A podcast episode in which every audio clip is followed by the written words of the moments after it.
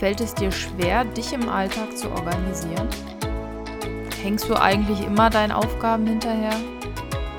Vergisst du auch gerne mal Termine oder Verpflichtungen? Und Produktivität ist generell irgendwie ein Fremdwort für dich? Dann bist du hier richtig. Hi, ich bin Jasmin und meine Mission ist es, mit meinem Podcast endlich produktiv aus dir einen Produktivitätsguru zu machen oder so ähnlich. Okay, stell dir mal folgendes Szenario vor.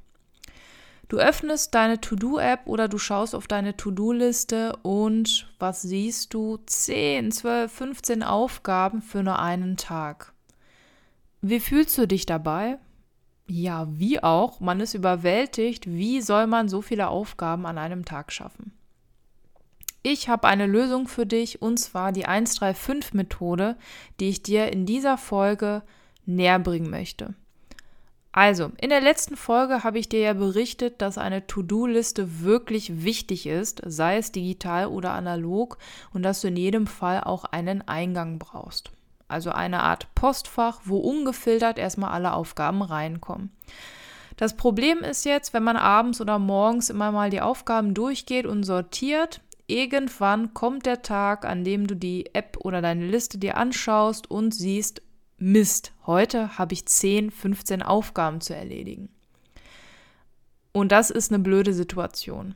Und in dieser Situation hast du jetzt die Möglichkeit oder musst du auch priorisieren. Welche Aufgaben sind denn nun die wichtigsten für den Tag? Das fällt vielen aber nicht so leicht, denn es ist nun mal schwierig herauszufinden, welche Aufgaben man wirklich erledigen muss und welche nicht. Welche Methode hilft dabei die 135-Methode. Mit der kannst du wunderbar priorisieren und schaffst auch einige Aufgaben. Wir fangen mit der 1 an. Die 1 ist für die größte Aufgabe, die komplizierteste Aufgabe, die anstrengendste Aufgabe, die Aufgabe, die am meisten Zeit braucht oder am meisten Gedächtnisleistung. Heißt also, du suchst dir eine Aufgabe und auch wirklich nur eine, die in diese Kategorie fällt. Und diese Aufgabe machst du an dem Tag zuerst. Und erst wenn diese Aufgabe erledigt ist, erst dann gehst du weiter. Dann kommen wir nämlich zu der Zahl 3. Nachdem du die größte, schwierigste, komplizierteste Aufgabe, also nachdem du den größten Brocken erledigt hast, kommt die mittelgroße Aufgabe, und zwar drei Stück. Das heißt, du suchst dir drei Aufgaben, die machbar sind, die wichtig sind, aber nicht ganz so komplex wie die eine Aufgabe, die du unbedingt erledigen musstest vorher. Hast du die erledigt, kannst du dich den fünf Aufgaben widmen, die eher klein sind, aber die auch wichtig sind und die meistens auch schnell zu erledigen sind, aber auch sie müssen erledigt werden.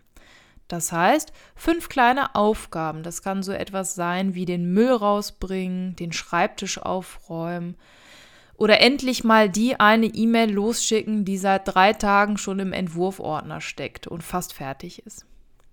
Okay, also ich fasse einmal zusammen. Die 135-Methode ist wunderbar dazu geeignet, um zu priorisieren.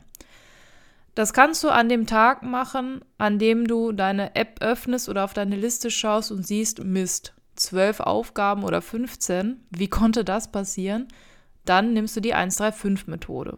Du suchst dir die schwierigste Aufgabe raus, eine, drei mittelgroße Aufgaben oder mittelschwere, mittel, was auch immer, die mittelgroßen Brocken und danach kommen fünf kleine Brocken, die wirklich gut zu handeln sind.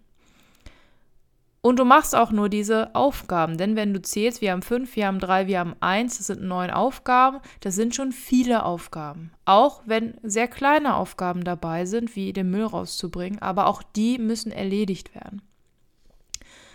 Das heißt, deine Aufgabe für diese Woche ist nun ganz einfach.